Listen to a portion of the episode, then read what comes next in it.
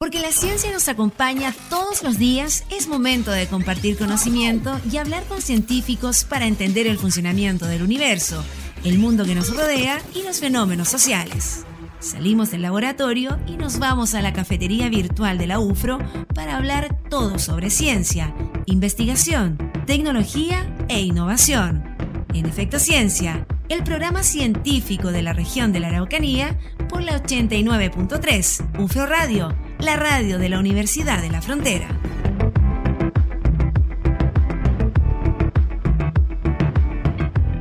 Hola, hola, ¿qué tal? ¿Cómo están? Bienvenidos a una nueva edición de Efecto Ciencia por UFRO Radio, aquí en el 89.3 Temuco, 94.1 Angol y ufromedios.cl. Alex Siguel, ¿cómo estás? Muy bien, bienvenidos, bienvenidas, comenzando un nuevo Efecto Ciencia como cada fin de semana acá en la radio de la Universidad de la Frontera. Hasta las 4 de la tarde acompañándoles siempre todos los sábados con Efecto Ciencia. Y hoy día tenemos un invitado, un rockstar, hay que decirlo, es ¿eh? un rockstar. Literalmente es un rockstar de la ciencia, de la comunicación científica. Vamos a estar conversando con el doctor Gabriel León, es justamente comunicador científico, es escritor quien viró un poco desde la investigación hacia la comunicación científica, así que vamos a estar compartiendo con él eh, su experiencia también en este tema. Oye, Gabriel León, también contarles que él, bueno, él es columnista, ¿cierto? Ha participado en muchos programas también, tiene sus propios programas, sus propios podcasts también. Sí, sí, sí. Sus libros, entre ellos destaca, por ejemplo, La Ciencia Pop, que ha tenido bastante traducción en otros idiomas también.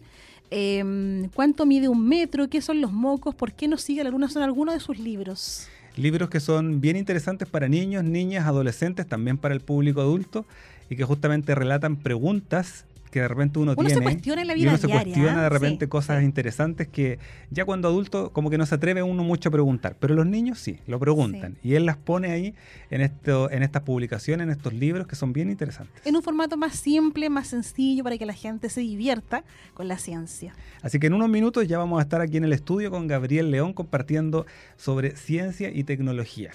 Estás escuchando Efecto Ciencia por la 89.3 UFRO Radio, la radio de la Universidad de la Frontera. Hoy hablamos con Gabriel León, quien es bioquímico y doctor en biología celular y molecular, comunicador de las ciencias y escritor. Se ha hecho conocido por su aporte como comunicador científico en diversos medios de comunicación, tales como el programa Rockstar de Radio TXS Plus, su podcast La Ciencia Pop, publicación de libros para público de todas las edades con títulos como ¿Qué son los mocos? ¿Por qué me sigue la luna? ¿Cuánto mide un metro? En los que relata curiosas preguntas de Pachi, a las que su papá científico responde con interesantes datos. Siempre en compañía de su perro Lucas y la ciencia pop, ciencia oscura, entre otros, e incluso un libro de recetas de cocina con ciencia para poder cocinar en familia y aprender más acerca de los alimentos que consumimos. Muchos de estos libros están en varios idiomas. En checo tengo entendido algunos por ahí. Ahí nos va a estar contando Gabriel. Gabriel, bienvenido a Efecto Ciencia. Queremos hablar un poquitito sobre la comunicación científica y el poder que ha tenido la ciencia en el último tiempo, sobre todo en las transformaciones de futuro. Eh, y sobre todo los desafíos que nos puso la pandemia. ¿Tú crees que aprendimos como sociedad o finalmente tenemos que seguir trabajando en esto de poder empoderar, valga la redundancia, a la ciudadanía para poder tomar mejores decisiones con base científica? Hola, ¿qué tal? Un placer estar con ustedes. Eh, muchas gracias por la invitación. Em, la pandemia ciertamente cambió nuestra forma de hablar eh, y en el lenguaje se incorporaron varios términos que tienen que ver con eh, términos científicos, los PCR, las vacunas, los antígenos, escuchar gente hablando de anticuerpos en la calle. Pero ese cambio en el lenguaje tiene que ir acompañado al mismo tiempo de una comprensión acerca de cómo funciona y cómo opera la ciencia. No es lo mismo hablar con términos científicos que entender cómo funciona la ciencia. Y tengo la sensación de que el empoderamiento y la democratización de la ciencia va mucho más allá que hablar y que suene como algo científico. Tiene que ver con comprender cómo se produce, cómo se produce conocimiento, cómo se distribuye ese conocimiento cómo se apropia ese conocimiento y cómo se aprovecha ese conocimiento. Eh, y tengo la sensación de que en eso todavía nos falta mucho trabajo por hacer. Y por eso que espacios como este, que permite conectar al conocimiento científico con la comunidad, son tremendamente relevantes, porque es un trabajo lento eh, y que va a cambiar las formas en que el conocimiento se moviliza desde los agentes productores, que son las universidades, al resto de la comunidad. Y, y particularmente en el caso de las universidades regionales, donde muchas veces el conocimiento producido tiene que ver con problemáticas locales y entender que las universidades locales pueden resolver esas problemáticas cambia la relación que el público tiene con su universidad. Ya no es solo un lugar donde los estudiantes van a aprender una carrera, es un lugar donde además se solucionan problemas que me afectan a mí directamente. Y tengo la sensación que lentamente ese cambio se va a producir un vínculo mucho más potente entre la comunidad, por ejemplo, y la universidad. Y con los mismos científicos, siento yo que también esto también los acerca, porque uno suele pensar desde afuera que los científicos son personas serias, ¿cierto? que todo lo que dicen es inteligente, es, interesante, que casi carecen de humor, y se ha visto en, esto, y también gente que hace evolución científica, que en realidad eh, son personas súper cercanas igual y que pueden también transmitir lo que ellos están haciendo, las ideas de, sus investigaciones, inventos. Tal cual. Eh, hay, un, hay un eje central en mi trabajo como comunicador científico que es que la ciencia es una actividad humana, que es algo que, que uno lo piensa y dice, pero obvio que es una actividad humana, pues. Pero, pero los estereotipos no queda tan clara esa diferencia, como tú lo mencionaste. Usualmente cuando uno piensa en, de partida, en un científico, en castellano la palabra tiene género, científico es hombre. Cuando tú piensas en un científico, automáticamente aparece un señor viejito, canoso, de pelo desordenado, ¿cierto? Probablemente Albert Einstein, algo así, ¿cierto? Y no, hay gente joven, hay mujeres, eh, no ocurre casi nunca en un laboratorio solo, eh, la ciencia hoy es multidisciplinaria, ocurre en terreno, hecha por personas, hombres y mujeres, jóvenes, viejos de toda la edad. Entonces, eh, en esa caricatura también es importante ir exponiendo al que produce conocimiento, a la científica y al científico, para que justamente las personas lo vean como otra persona que tiene un trabajo que es distinto, que a lo mejor no se entiende intuitivamente tan rápido como el trabajo que tiene un dentista, un arquitecta o un ingeniero, pero que está ahí. Eh, la ciencia es una actividad humana y si los científicos son raros, la ciencia también va a ser rara, y va a ser lejana, y va a ser extraña. Por eso es tan importante también exponernos como investigadores, como investigadoras, a la comunidad. Eh, y cuando le pregunta eh, en un asado, no sé, ¿tú qué haces? Decir, yo soy científico o yo soy científica y esto es lo que hago. Y a veces nos cuesta decir eso porque nos cuesta explicar lo que hacemos. Pero ahí hay un desafío que tiene que ver con cómo nosotros explicamos cuál es la naturaleza de nuestro trabajo y por qué nos parece tan fascinante. ¿Por qué dicen que la ciencia está viva? Porque está viva, va cambiando, evoluciona, no es algo estático. Fíjate que pasa algo muy curioso. Me ha tocado entrevistar investigadores que trabajan en matemáticas.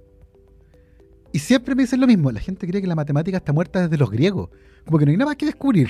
El teorema Pitágoras y se acabó. Y no, po.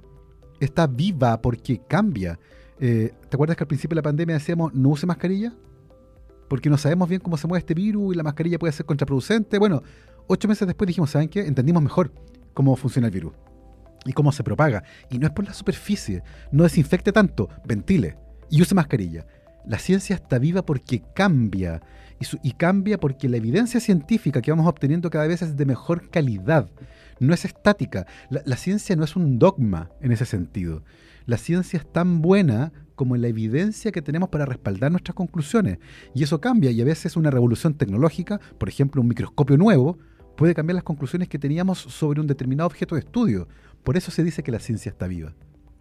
Muy viva. Sabes que Gabriel lo que dice es, tan, es, cierto, porque me acuerdo perfecto cuando hace un par de años fuimos a un colegio en estas charlas Explora y finalmente los mismos niños y niñas cuando llegas te dicen, ¿usted es el científico? Claro. Porque tienen esta imagen un poco caricaturesca de Albert Einstein, por ejemplo, que va a llegar alguien con un pelo blanco, alguien serio. Entonces yo creo que hay harto que avanzar para poder un poco normalizar esta, esta imagen que, tiene la sociedad en general de los científicos. Fíjate que yo tengo otro, que me costó mucho eh, llamarme así, yo soy escritor también, ¿ya? Eh, y es muy divertido porque participo en un programa del Ministerio de las, Culturas que se llama Diálogos en Movimiento, y voy a colegios como escritor. Y es muy impresionante porque los estudiantes siempre se sorprenden de dos cosas. La primera es que el escritor está vivo. No es, no es, alguien que se murió hace mucho tiempo. Y la segunda que es una persona que podría ser su papá o su tío. Y es como, les parece es como raro. Porque siempre esperan que el escritor o esté muerto o sea un viejito encorvado que apenas se mueve y que es barbón. Y, está, y la caricatura, como, como decíamos, está en todas partes. No tiene que ver solo con la ciencia. Hay muchas actividades que están profundamente caricaturizadas. Queremos seguir conversando. Estamos hablando con el doctor Gabriel León hoy día acá en Efecto Ciencia. Estás escuchando Efecto Ciencia por la 89.3. UFRO Radio, la radio de la Universidad de la Frontera. Continuamos acompañándole esta tarde de sábado haciendo Efecto Ciencia por UFRO Radio. Les recordamos nuestros diales 89.3 acá en Temuco, 94.1 en Angol y ufromedios.cl. Hoy estamos conversando con el doctor Gabriel León, divulgador científico, bioquímico, comunicador, ¿cierto? Doctor en biología celular y molecular. Eh, doctor Gabriel, luego del camino recorrido en comunicar ciencia, ¿Usted tiene la sensación de que eh, las personas anticiencia o con creencias premodernas han ido creciendo, sobre todo en este contexto de redes sociales, donde, donde uno ve que hay tanta infoxicación, tanta mm. información diversa, que cuesta de repente quizá instalar eh, lo que ustedes están haciendo? Fíjate que es un tema tremendamente interesante. Y tomamos como ejemplo a la gente que, que cree que la Tierra es plana. Que me parece un muy lindo ejemplo. ¿Por qué alguien podría llegar a creer que la Tierra es plana cuando todos aprendimos en el colegio que la Tierra no es plana, es un esferoide levemente achatado en los polos? Y tengo la sensación de que es un problema que tiene que ver con cómo enseñamos eso. A nosotros nos enseñan que la Tierra es redonda, pero a muy poca gente le explicaron cómo demostramos que la Tierra era redonda. Sencillamente te, te pasan como que yo te paso un objeto y te digo, mira, esta es la verdad pero no te muestro cómo se llegó a esa conclusión. Eh, no te muestro el experimento que hizo Eratóstenes eh, y con las sombras de dos obeliscos que están ubicados en lugares distintos y en la misma hora proyectaban sombras de distinto largo. Y con eso logró demostrar que la única forma de que eso ocurriera es porque la superficie en la que estaba proyectando la luz era curva. porque si hubiera, si hubiera, sido plana, las sombras de los dos objetos del mismo tamaño hubieran sido exactamente iguales. La única forma en que dos objetos de la misma altura produzcan sombras de largos distintos a la misma hora del día es que estén sobre una superficie que es curva a poca gente le explican cómo se hizo el experimento y cómo se interpreta el experimento. En el fondo, no tienen las herramientas de, por tu propia cuenta, entender cómo se demostró aquello. Te lo pasaron como una verdad prefabricada, que no se cuestiona además. Y por lo tanto, cuando eres adulto, tú dices, oye, pero yo tengo derecho a cuestionar lo que yo quiera. Cuando uno es niño no tiene, no se siente con ese derecho. Se pierde, ¿cierto? Absolutamente. se pierde como la curiosidad, el preguntar. Ya. Y, y, esos dos elementos confabulan acá perdiste la curiosidad infantil te convertiste en un adulto que es más dogmático y que recién ahí cuestiona un saber que le fue entregado listo. Y tú dices, ya, pero ¿quién dice esto? ¿De dónde salió? Eh, y tú cuestionas algo como una creencia porque no lo entiendes como un hecho científico demostrable, porque nunca te lo enseñaron así. Te lo enseñaron como algo que es sí porque sí. Entonces tengo la sensación de que hay muchas de estas creencias que tienen que ver con la forma en la que educamos a los niños y las niñas. Se enseña la ciencia como un dogma y la ciencia no es un dogma, es, es todo lo contrario a un dogma. La ciencia se autodesafía permanentemente. Hay cosas que sabemos, hay cosas que sabemos muy bien, hay cosas que no sabemos tan bien. El hecho de que la Tierra es redonda lo conocemos muy bien, eh, que van a producirse eclipses solares en el futuro y sabemos el día, la hora y el lugar, también lo sabemos muy bien. Pero hay otras cosas que no conocemos tan bien por la naturaleza propia de la ciencia. Entonces tengo la sensación de que muchas de estas creencias solo van a ser extirpadas en el momento en que no solo enseñemos cosas, sino que la ciencia cumpla con el que yo creo que el propósito más importante que puede tener una sala de clase, que es que los niños y niñas aprendan a pensar, no cosas. A eso voy. Lo comparto plenamente. En realidad no, no, se estimula el que los chicos piensen, que se cuestionen. Y además, cuando lo hacen, muchas veces igual son castigados. porque se salen, le llama la atención. Porque se salen de la norma, de la estructura, de lo que se espera de ellos. Gabriel, ¿y cuáles serían los desafíos, por ejemplo, para las comunidades educativas? Porque claramente hay varios proyectos que, están trabajando en, mejorar esto desde, en el aula. De hecho, nosotros en la universidad tenemos un programa que es el Promueve, que lo que está haciendo es vincular los resultados de investigación con los planes de estudio de los colegios. Pero, pero no es una política pública, es más bien las iniciativas de algunas instituciones o de algunos grupos de investigación que están teniendo un impacto y que finalmente lo, es un tremendo logro, pero no está instalado como, como algo transversal. Tengo la sensación de que este es un caso donde la política pública puede venir después de que la acción se implementa. En el fondo, la política pública nace porque ya ocurrió este tipo de iniciativa. Eh, es difícil construir políticas públicas de manera tan vertical, eh, como que alguien diga, que el ministro diga, mira, hay que hacer esto, y que vaya a los, subsecretarios y que de ahí lentamente comience a bajar. Y por eso me parece que es tan relevante fomentar cuando este camino ocurre al revés. Es decir, si hay un profesor de colegio, por ejemplo, una profesora de colegio, con una iniciativa bonita, eh, acerca de cómo conectar la ciencia con su comunidad por alguna problemática local. Y si esa inquietud que tiene el docente no encuentra un apoyo, por ejemplo, en el director del colegio o la directora del colegio, ese, esa iniciativa va a morir. Entonces, tengo la sensación de que acá, dependemos muchos, mucho de talentos locales que encuentran apoyo en la comunidad. O sea, un director o una directora de colegio que apoya este tipo de iniciativas que vienen de los docentes o de los estudiantes, puede generar cambios y se empieza a construir desde abajo hacia arriba, no de arriba hacia abajo. Eh, sigue siendo, sigue teniendo una naturaleza vertical, pero parte desde los que la ejecutan. No es una orden que tú obedeces porque viene desde arriba. Y además obedece también a las circunstancias locales y las herramientas que tienes a mano, a las problemáticas que tienes a mano, que tiene mucho sentido. Resolver una problemática local tiene muchísimo más sentido que resolver una problemática que está en otra parte. No la entiendes, no está arraigada, no, culturalmente te parece extraño. Entonces, tengo la sensación de que fomentar este tipo de iniciativas, por una parte, y por otro lado encontrar alianzas, como tú mencionaste, entre las universidades que producen conocimiento eh, y los colegios que están educando a los más pequeños, eh, van a producir encuentros que son súper fructíferos porque permiten vincular de nuevo, como tú mencionaste recién, eh, resultados de investigación, por ejemplo, con problemáticas locales, pero también con la enseñanza de los contenidos que están en el currículum, que es algo que también tiene que ocurrir en algún momento.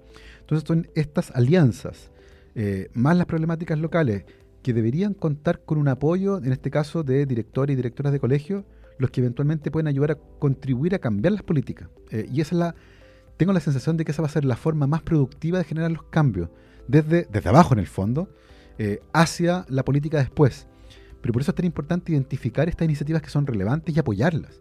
Muchas veces, lamentablemente, estas iniciativas mueren porque no cuentan con apoyo de la dirección, por ejemplo. Entonces, eso es lamentable. Sí, tremendo, tremendos desafíos y tremendos temas. Seguimos conversando con el doctor Gabriel León en el próximo bloque acá en Efecto Ciencia. Estamos de regreso para seguir hablando de ciencia, investigación, tecnología e innovación en Efecto Ciencia por la 89.3.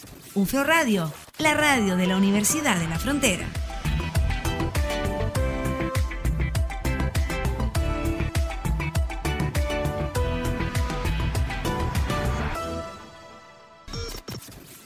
Continuamos haciendo Efecto Ciencia, conversando, una entretenida conversación estamos teniendo hoy día con el, con el doctor Gabriel León. Em, ¿Cómo incrementamos la cultura científica? ¿Cómo, avanzamos en eso? Tengo, la sensación de que hay, varios niveles donde se puede fomentar la cultura científica. Em, y tiene que ver con el acceso a la, ciencia, al, al, conocimiento y cómo democratizamos ese acceso. Estamos discutiendo, de hecho, ahora, eh, en estos días, ¿cierto? Eh, una nueva constitución eh, y hubo una discusión especial justamente sobre los sistemas de conocimiento. Eh, ¿Por qué me parece que la cultura científica es relevante? Porque es sumamente importante que una ciudadanía informada cuestione a las autoridades sobre las decisiones que toma. la ciudadanía tiene que estar empoderada para poder tener esas discusiones si no tiene la información, si no maneja el lenguaje, si no está al tanto de las discusiones, si no entiende de lo que se está hablando, no tiene insumos para participar como ciudadano en la discusión de materias que son súper importantes, como la crisis climática, la transición energética, la salud de las personas, el envejecimiento, la educación, la cultura, el deporte. Y por lo tanto, sin insumos, esas discusiones no se van a dar. Vamos sencillamente a hacer lo que se nos dice que tenemos que hacer. Esa no es una sociedad participativa, esa no es una sociedad del siglo XXI necesitamos que los ciudadanos empoderados sepan cuestionar con respeto, evidentemente, a las autoridades. Si una autoridad nos dice, por ejemplo, miren, el mejor sistema de transporte público para una ciudad como Temuco es un tranvía. ¿De dónde salió eso? Eh, necesito como ciudadano que me expliquen de dónde salió esa propuesta. ¿Es porque conozco a alguien que tiene una empresa de tranvía y voy a hacer un arreglín económico? o porque efectivamente ese sistema de transporte con estudios, con datos, para una, para una, para una ciudad de esta naturaleza, que tiene las problemáticas que tiene esta ciudad, es la mejor. Si yo no tengo insumos, si yo no entiendo cómo opera la evidencia, si yo no entiendo la ciencia, no voy a poder participar de esa discusión. Y las decisiones importantes van a quedar en manos de un grupo pequeño de personas que tienen el poder, sin contrapeso. Por eso que la cultura científica es tan importante, va mucho más allá de entender la última foto del Hubble en el fondo ustedes entregan elementos de contexto para las discusiones. Y, una, forma de enfrentarse a la información que recibo. La ciencia no es saber cosas. La ciencia es una forma de pensar. Es un ejercicio profundamente intelectual. Y ese ejercicio profundamente intelectual sirve para producir conocimiento, para ser científico, pero también sirve para tomar un crédito, para decir dónde construir una calle, para decidir políticas públicas, porque es la misma forma de enfrentarse a un problema y de la manera lo más racional posible intentar solucionarlo. La ciencia es una forma que tenemos para entender el mundo y nos permite solucionar problemas de manera costo efectiva. Por eso es importante la cultura científica que entienda la ciencia como algo mucho más grande que las vacunas, los anticuerpos, el cáncer y las enfermedades. Tiene que ver con entender el mundo. Y eso también incluye, por supuesto, las problemáticas de carácter político. Gabriel, ¿y esa cultura científica eh, da lo mismo en qué etapa del ciclo vital la podemos potenciar más? ¿O claramente en la niñez tiene un mayor impacto como sociedad? A ver, usualmente se dice que en toda la etapa es importante, pero tengo la sensación, y es una, percepción eh, debido a mi, a mi trabajo ciertamente, que desde más pequeños mejor. Eh, muchas personas ya de adultos son tan refractarios a conocimientos que contradicen sus creencias que termina siendo una pelea perdida. Eh, y cada, cada peso que se invierte en esa área reditúa mucho menos que los que se invierten, por ejemplo, en la primera infancia. Entonces tengo la sensación de que por una cosa de rendimiento y por una cosa de trayectoria, eh, los niños y las niñas que aprenden cómo funciona la ciencia tienen más posibilidades en el futuro de convertirse en adultos que la entienden mejor. Eh, que tú no puedes engañar. un, niño y una niña que aprende cómo opera la ciencia, cómo opera la evidencia científica, cómo se construye el conocimiento, se convierte en un adulto que no puedes engañar. Porque va a saber qué preguntarte, va a entender cómo esto ocurre, no va a tener que obedecer sencillamente. Eh, finalmente, saber cómo ocurre la ciencia es casi un acto de rebeldía, pero una rebeldía que está súper bien sentada en la forma en cómo se discute. Por eso tengo esta debilidad por eh, traer estas discusiones siempre a la primera infancia, desde pequeño, que se acostumbren que ser científico o científica no es saber cosas, no es saberse los nombres de los planetas, eh, la tabla periódica de memoria o el código genético, no. Tiene que ver con entender cómo se construye una hipótesis. Por eso estos, estos programas de aprendizaje basados en proyectos, por ejemplo, donde los niños y las niñas plantean preguntas y plantean hipótesis para contestar esas preguntas. Un ejercicio mental acá. ¿Cuál, cuál es el mejor experimento que me, permite confirmar esto que yo tengo acá.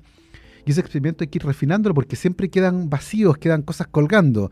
Y es un ejercicio profundamente intelectual. Requiere pensar, pero así de manera muy concentrada. Aplicar el método científico. Aplicar el método científico de manera, de manera cabal. Y eso agota. Es un ejercicio mental agotador. Pero es lejos lo más productivo que hay.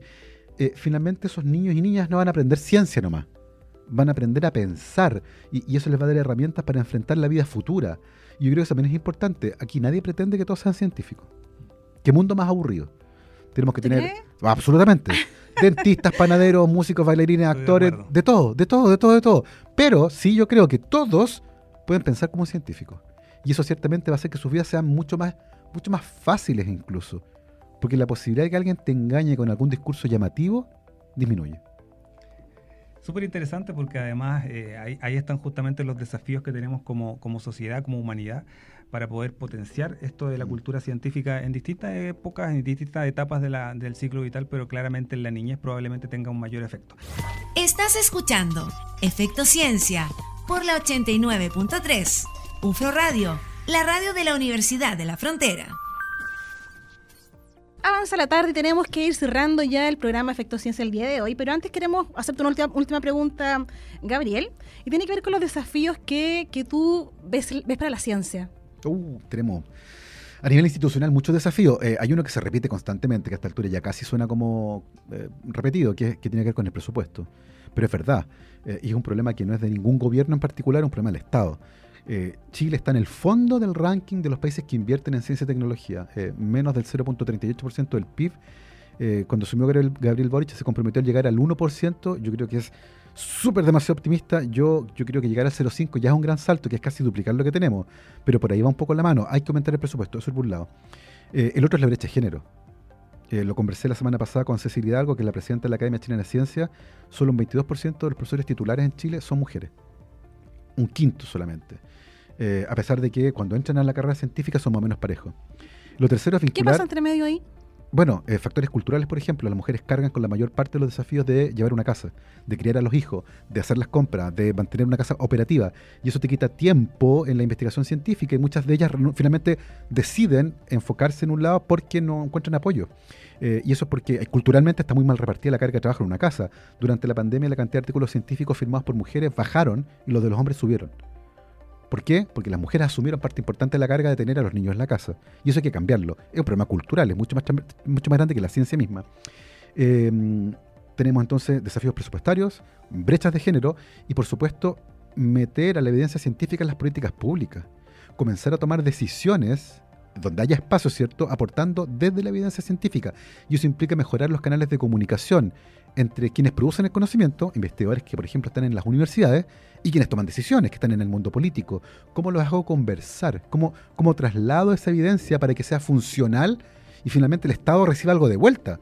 que es mejor información para tomar mejores decisiones, hacernos cargo de los desafíos locales. Eh, Chile es un país profundamente centralista, pero los problemas de Antofagasta son distintos a los de Santiago y son distintos a los de Temuco. ¿Cómo yo logro hacer que las investigaciones científicas den cuenta de esos problemas que, son, que obedecen a realidades locales? Entonces, tengo la sensación de que esos son algunos, algunos de los desafíos que tenemos todavía en materia científica y que espero que se logre avanzar en ello en los próximos 10 años. Muchas gracias, Gabriel. Encantado. Gabriel, muchas gracias por acompañarnos hoy día acá en Efecto Ciencia, un tema interesante que nosotros desde este programa también tratamos de conversarlo cada fin de semana para que justamente podamos tener esta entrega de información desde la, desde la academia, desde los investigadores, pero para que también baje la ciudadanía y podamos hacer este vínculo que decimos nosotros cada fin de semana entre la ciencia y la comunidad, en este caso de la región de la Araucanía. Muchas gracias por acompañarnos hoy día. Gracias a ustedes y felicitaciones por el programa porque estos son los espacios que permiten justamente hacer lo que ustedes proponen. Gracias, Gabriel. No sé ustedes, pero yo seguiría hablando con Gabriel León hasta las 6 de la tarde. Hasta ¿eh? las 8. ¿Cierto? Qué entretenido el invitado. Bueno, como todos los que nos acompañan cada sábado en Efecto Ciencia. Es que además Gabriel León mezcla esto de la parte más lúdica, lo más humorístico y además es un seco de la ciencia y la tecnología. Hasta un poco de poesía podemos ver también ahí, se vislumbra entre medio de su ciencia. Es escritor. Ahí está, ha ido ahí mirando está, un poquitito sí, desde sí. la ciencia hasta pasando por la literatura.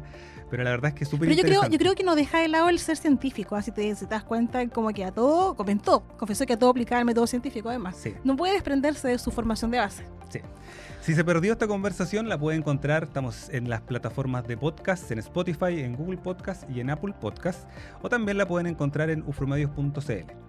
Así es. ¿En la Estamos sección? ya En la sección de programas on demand, On por demand. Digo, no, no es tan difícil, no es tan difícil llegar ahí. También están nuestras redes sociales para que nos siga. Estamos en Instagram como Efecto Ciencia, donde están todas las coordenadas de este programa con las invitaciones, con los invitados, digo, para que se siga informando de la ciencia y la tecnología que compartimos el día sábado acá en UFRO Radio. Les invitamos a que no se despeguen de la sintonía porque la programación continúa la compañía junto a la buena música aquí en UFRO Radio. Nosotros nos tenemos que ir despidiendo ya el día de hoy, lamentablemente. Lamentablemente, pero nos volvemos a encontrar el próximo sábado. Así es, que tengan un excelente fin de semana, cuídense. Nos vemos, que esté muy bien. Chao, chao.